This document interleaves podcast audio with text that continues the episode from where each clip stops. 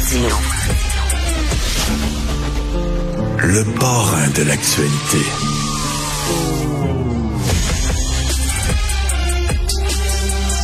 Imaginez, vous êtes coach de hockey, OK, là, entraîneur du Canadien de Montréal. La moitié de vos joueurs sont soit la COVID, soit ils sont en burn-out, soit ils arrêtent de jouer au hockey puis sont allés jouer au basketball pour baseball.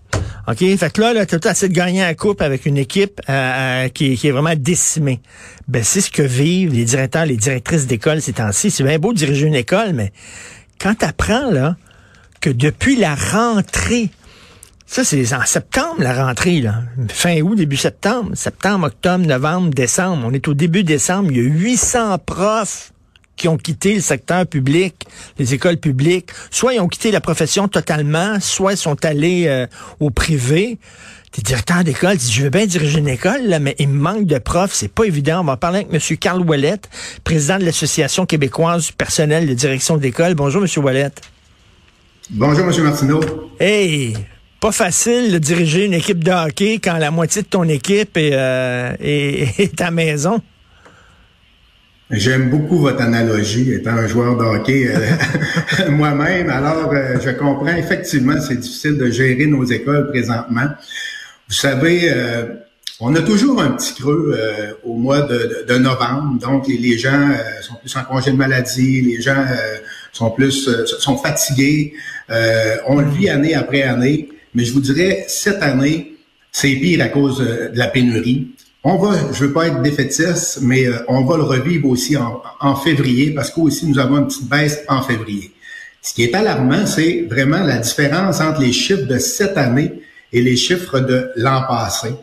Donc, on est à tout près de 900 enseignants, qui nous manque environ 900 enseignants, euh, si je compare en, en 2022, en novembre 2022, euh, comparativement à 2023. Euh, c'est la question qu'on se pose souvent, c'est ils sont rendus où ces gens-là? Ben oui. Ils sont où ces gens-là? C'est vraiment là où on, on, se demande est-ce qu'ils ont quitté le navire? Est-ce qu'ils sont partis dans les écoles privées ou privées? Est-ce qu'ils sont rendus chez Walmart, chez Jean Coutu, peu importe? Mais ils sont rendus où, ces gens-là? 6200 profs ont démissionné en cinq ans, puis on le sait que les jeunes profs, ils t'offrent pas la route. Il y en a beaucoup qui quittent après quatre ans. Là, je vais vous poser une question. Je me ferai pas des amis, M. Wallet. C'est-tu parce que les jeunes sont faits moins forts que leurs parents, puis les, anciens profs qui étaient là, puis les anciens profs qui étaient là étaient moins fragiles, moins sensibles, étaient capables d'en prendre, puis là, les... ou alors la situation est plus difficile aujourd'hui qu'elle l'était avant? Oui, la situation est plus difficile. Euh, l'enseignement dans les années 60-70, c'était une vocation, c'était euh, vraiment, on était, euh, on, vivait pour ça. Donc, le, monde a changé, et heureusement, l'évolution du monde s'est fait aussi. Et puis nous, quand on recrute, quand on va chercher des universitaires, il faut mieux les accompagner. Moi, je pense que c'est ça. C'est ça aussi, là, quand vous me parlez de, des enseignants qui quittent le navire jeunes, ces enseignants-là, il faut prendre le temps de les accompagner. C'est ce qu'on a de la difficulté à faire dans nos écoles présentement. Oui, les classes sont plus difficiles. Oui, les jeunes, la réalité est différente. Oui, on vit plus d'incivilité dans nos écoles. Oui, on vit plus d'incivilité avec nos parents, entre les élèves. Mais il faut accompagner ces gens-là. Et nous, comme direction, parce que je représente une, association de direction, c'est dommage, mais on a peu le temps de le faire. Hmm. On a tellement d'autres préoccupations justement la pénurie pour pour nous là, c'est majeur. Ben oui. Les fins de semaine, les matins, les directions sont debout à 5 6 heures du matin pour essayer d'avoir quelqu'un dans les classes, d'avoir quelqu'un dans les services de garde. Nous, on parle beaucoup des enseignants, mais c'est important de parler aussi des autres membres du personnel. C'est vraiment là, on est loin, je veux dire, c'est plate là, mais on est loin de la pédagogie présentement. Comme ben direction d'école, on est supposé être des leaders pédagogiques. Présentement, c'est difficile parce qu'on ben, essaie de mettre des gens dans les classes pour qu'ils enseignent. Écoutez, je reprends une image. Là. Vous êtes dans un sous-marin, vous êtes capitaine du sous-marin, mais au lieu de, de faire votre mission avec votre sous-marin puis d'avancer, vous êtes là en train de en train de boucher les trous, boucher, les trous. boucher les trous, tout ça, pour empêcher le sous-marin de couler. Dans ce temps-là, il avance pas. Là. Il n'y a, y a, pas, y a pas de capitaine euh, aux commandes. Absolument. Puis, ce qu'on remarque et ce qu'on a remarqué depuis la pandémie, qui ça affecte le plus? Mais malheureusement, c'est nos élèves en difficulté.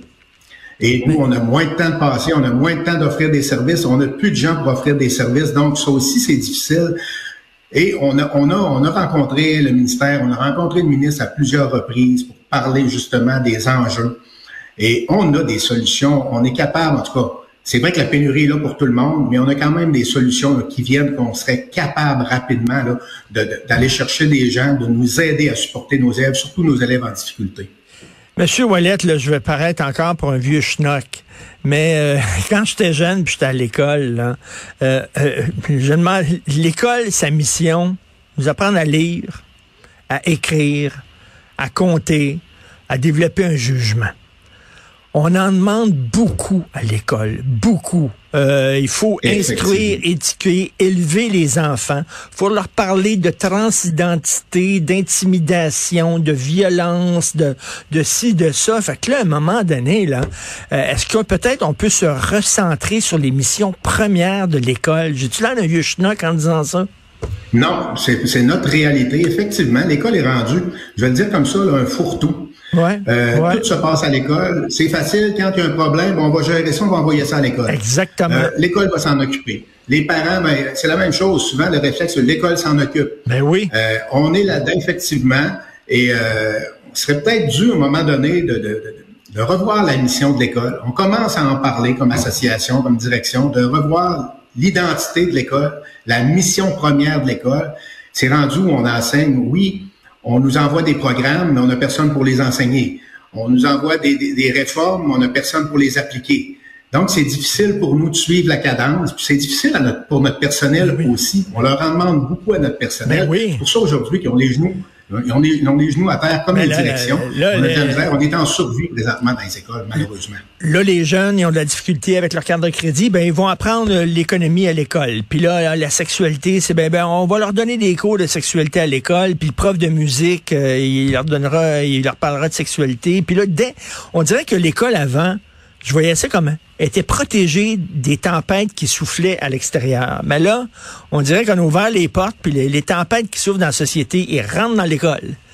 Puis euh, plutôt qu'un oasis. à l'école. Juste pendant la pandémie, la vaccination, les les, euh, les tests euh, anti-Covid, les euh, tout revenait à l'école. Donc on a vécu cette forme de, je vais le dire, c'est une forme de centralisation où on voyait des informations ou des commandes descendre d'en haut sans venir dans les écoles. C'est ça qui a un petit peu effrité notre personnel, les directions aussi. On n'est plus maître à bord dans nos écoles. On n'a plus de marge de manœuvre pour soutenir nos élèves. On est les mieux placés. On dit souvent que la direction, c'est ce que l'enseignant est à la classe, la direction est à l'école. On connaît notre milieu, on connaît nos jeunes, on connaît notre personnel, on connaît notre, notre, euh, notre communauté mais on n'a plus de marge de manœuvre présentement. On sent que ça. nous glisse entre les doigts parce que les décisions ou les, les commandes viennent d'en haut. Et pour nous, là, c'est très difficile.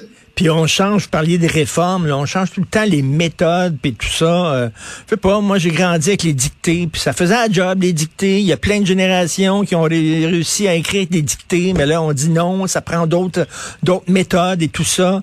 Euh, aussi dans mon temps, encore le vieux schnock, mais veut dire euh, quand euh, j'étais turbulent à l'école puis tout ça, on m'envoyait voir le directeur, puis j'étais petit dans mes shorts en tabarnouche parce qu'aller voir le directeur c'était vraiment pas facile. Et là moi j'ai parlé à des professeurs qui disent est-ce qu'on peut aussi faire preuve d'autorité envers les élèves? Parce qu'il faut pas leur toucher, les élèves, faut pas, faut pas élever la voix, faut pas les chicaner, euh, faut pas leur donner des mauvaises notes parce qu'il y a le parent qui va débarquer puis il sera pas content. Euh, vous êtes des saints, là. On est rendu là. On essaie que ça fonctionne. Je vous dirais qu'il y a quand même des belles choses qui se passent dans nos écoles. Il ne faut pas être défaitiste tant que ça. Heureusement, il y a quand même des belles choses qui se passent dans nos écoles. Mais effectivement, on a beaucoup les mains liées. Oui, de l'incivilité, on entend, on commence à en entendre parler. Euh, mais ça, ça fait partie de la vie scolaire maintenant. Mais je reviens encore là c'est la marge de manœuvre qu'on a plus dans nos écoles, qu'on avait avant comme gestionnaire, comme directeur, pour décider, pour prendre des décisions avec nos équipes écoles, pour le bien de nos élèves. C'est ça où on, sent que ça, ça, nous glisse entre les mains. Ah, c'est plus centralisé, c'est en haut, puis euh, vous aimeriez qu'on vous donne un peu plus d'autonomie aux écoles en disant, moi je suis un directeur, je connais mes, mes étudiants, je connais mes profs, puis faites-moi confiance, c'est moi gérer ça, donnez-moi une certaine marge de manœuvre, c'est ce que vous demandez. C'est en plein ça, c'est le message qu'on transmet au ministre, qu'on transmet au ministère. On est les personnes, on croit être les personnes les mieux placées que nos équipes écoles pour gérer nos milieux. Et quand il y a un top-down, quand il y a une commande qui vient d'en haut, puis ça s'applique pas souvent. Je prends un exemple, l'aide alimentaire. Euh, je suis direction dans une école à milieu plus favorisé. Je reçois un budget d'aide alimentaire. Il faut que je le dépense en aide alimentaire absolument. C'est une enveloppe fermée. Mais moi, dans mon milieu, si je n'ai pas ce problème-là, je peux pas prendre l'argent puis la transférer pour un type d'élève ou aller chercher des services pour un type d'élève en particulier parce que cette, cette enveloppe-là, elle est fermée. Donc, la marge de manœuvre, c'est un exemple concret, oui. je peux pas l'utiliser, je l'ai pas, cette marge de manœuvre-là. à bien des égards, on est comme ça présentement. Là. On a les mains liées. Est-ce que vous sentez qu'il y a une écoute de la part du gouvernement et du ministre de Drainville? Moi, je trouve qu'à chaque fois que je suis allé, je suis allé hier dans une dans une revue de, une revue de l'année, une revue humoristique de l'année euh, au, au, théâtre du Rideau Vert, puis il y a quelqu'un qui imitait Bernard Drainville, puis il avait tout le temps l'air à bout. Il avait, il avait, tout le temps l'air dépassé par les événements, puis à bout. Et c'est un peu l'impression qu'on a du ministre. Là. Mais est-ce que vous avez l'oreille du, du on ministre? Est, oui, on a une on a une belle collaboration. Je peux pas dire on n'a pas de collaboration. On est entendu, on est écouté. Maintenant, il y a beaucoup de joueurs autour de la table. C'est gros le ministère de l'Éducation. Pour que ça descende dans les milieux, c'est plus difficile. Et écoutez, en, terminant, des, vous êtes en pénurie de profs. Là, on dit bon, il va y avoir des formations accélérées. Euh, euh, Est-ce que ça donne des bons profs, ça, des formations accélérées, ou c'est euh, euh, Je peux pas dire que ça donne pas des bons profs. Le, problème présentement, c'est qu'on a des gens qui sont euh, diplômés d'ailleurs, euh, dans d'autres euh, dans d'autres pays, qui arrivent ici au Québec, il faut qu'ils refassent le processus au complet, qui enseignaient, exemple, en Tunisie en anglais, mais ici, ils peuvent pas enseigner en anglais parce qu'ils n'ont pas le papier du Québec, ils n'ont pas les papiers du fédéral non plus, c'est plus compliqué. Ça, cette bureaucratie-là nuit beaucoup présentement. On parle des non légalement qualifiés. Il y a des gens là-dedans que même si c'est des non légalement, on n'aime pas ce terme-là, des NLQ, des non légalement qualifiés. Mais j'ai des gens, moi j'ai des chimistes qui étaient dans des compagnies privées qui enseignent en, sciences, en secondaire 5. Je pense que c'est un bon, un bon prof de chimie.